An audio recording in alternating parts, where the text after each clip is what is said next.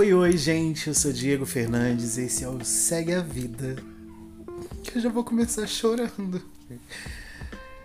Mas é um choro de alegria, é um choro de alívio, é um choro de dever cumprido, é um choro de medo pra caramba, porque agora pra frente serei eu por eu mesmo. Nem sei se a conjugação tá certa. Enfim. É, hoje se encerra um ciclo da minha vida, que é um trabalho onde que eu trabalhava, que é uma escola particular, onde ali eu me entendi mais como um profissional da educação e também como artista. Muita gente às vezes não dão o devido valor às experiências, sabe, como o trabalho, como as trocas que nós temos com as pessoas que trabalham e convivem com nós. Só que eu tenho tentado tirar proveito de todas as minhas relações. Foram quatro anos de trabalho, foram quatro anos de prova, porque eu me provei a todo instante. Quando eu cheguei ali, eu caí de paraquedas. Eu estava trabalhando vendendo chip da Oi na nova promoção na rua, gritando numa esquina e uma pessoa me viu, uma professora, e ela já me conhecia, ela me conhecia como artista. E ela, na hora ela que ligou pro diretor da escola, assim, olha, tem uma pessoa ali, vamos dar uma oportunidade. Passei pela entrevista, como todo mundo, e entrei na escola.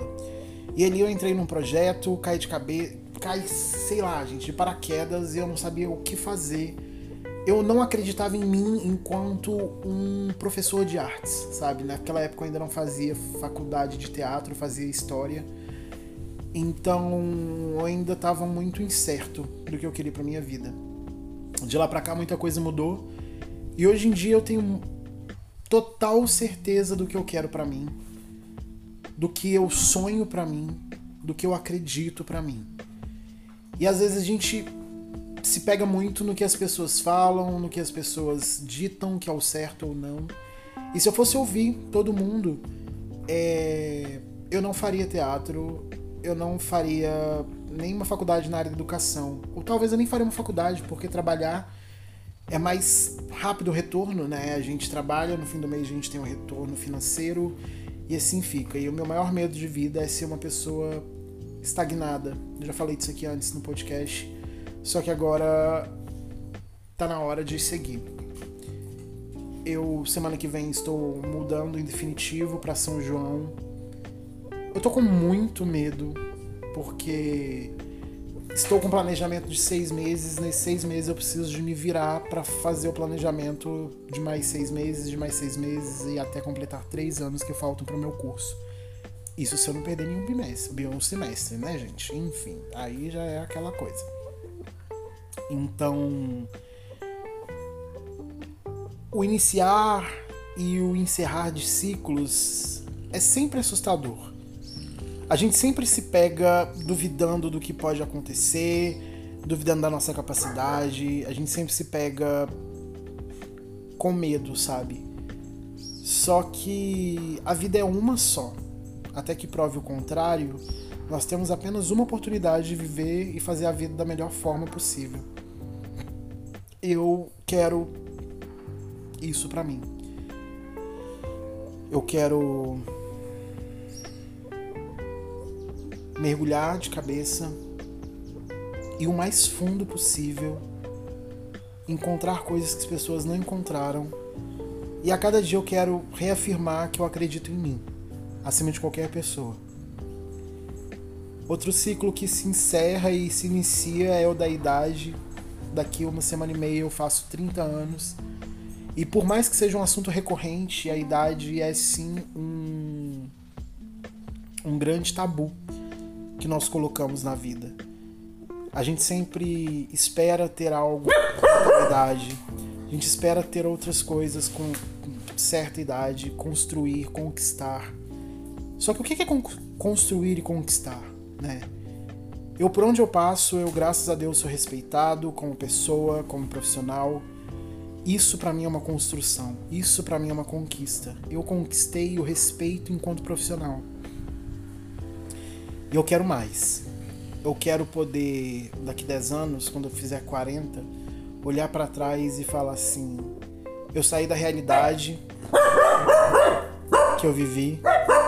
Eu fui um cara que morei numa casa de madeira. Fui um cara que morei numa casa de madeira que não tinha chão, era barro. Já encontrei cobra debaixo da minha cama. E isso nunca me fez desacreditar de mim. Quando eu era mais jovem, eu fui abusado sexualmente, minha mãe foi viciada em drogas, e isso nunca me fez desacreditar no novo. Uma vez eu escutei uma palestra de uma pessoa que eu vou levar para a vida também um carinho imenso. Essa pessoa teve câncer e ela falava que todo dia, no final do dia, ela estava exausta, ela pensava que seria o último dia dela. E ela falava: hoje é só mais um dia e amanhã a gente vai começar tudo de novo e fazer tudo do zero da melhor forma possível. E eu quero acreditar que todo dia é um novo dia para mim. É, é, estranho falar isso num podcast porque parece que eu tô colocando num, num diário, sabe?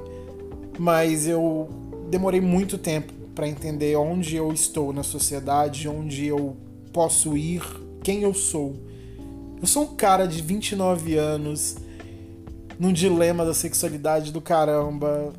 Bi, gay, pan, a gente nunca sabe. Eu nunca sei o que eu sou. E é uma coisa que eu quero encontrar, eu quero entender quem eu sou.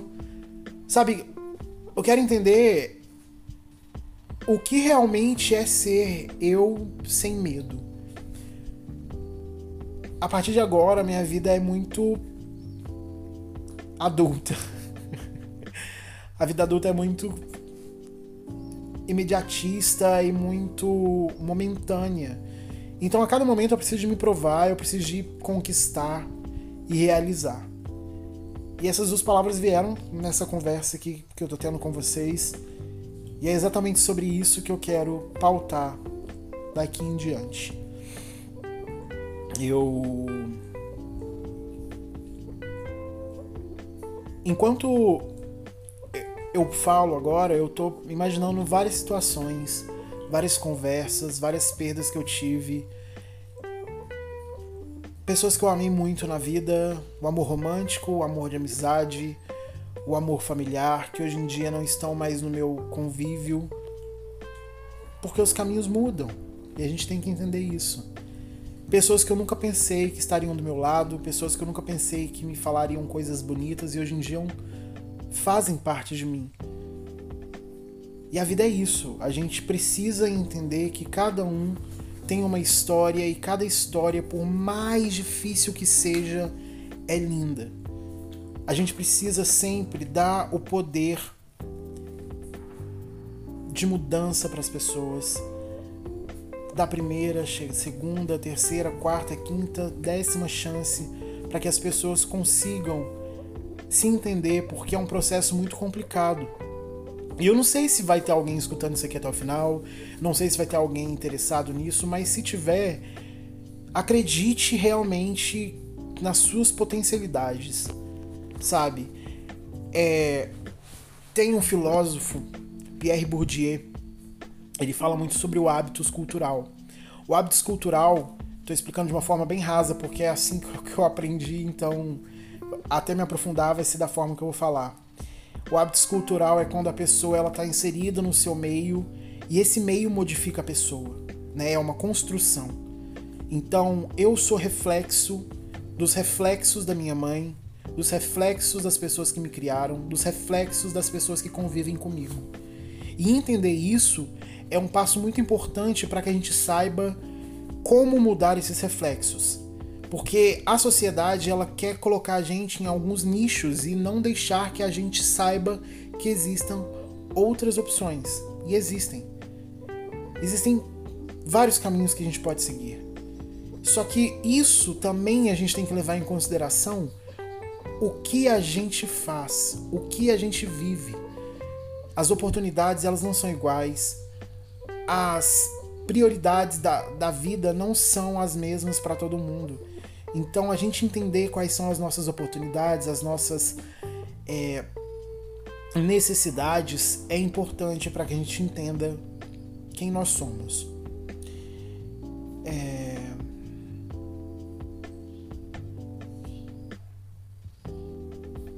Eu queria muito falar mais, queria muito estar tá conversando com alguém eu acho que conversar é sempre bom porque a gente sempre enxerga o outro e, e se enxerga. Esse é o Segue a Vida, é o nosso podcast. Em breve a gente se encontra. Obrigado.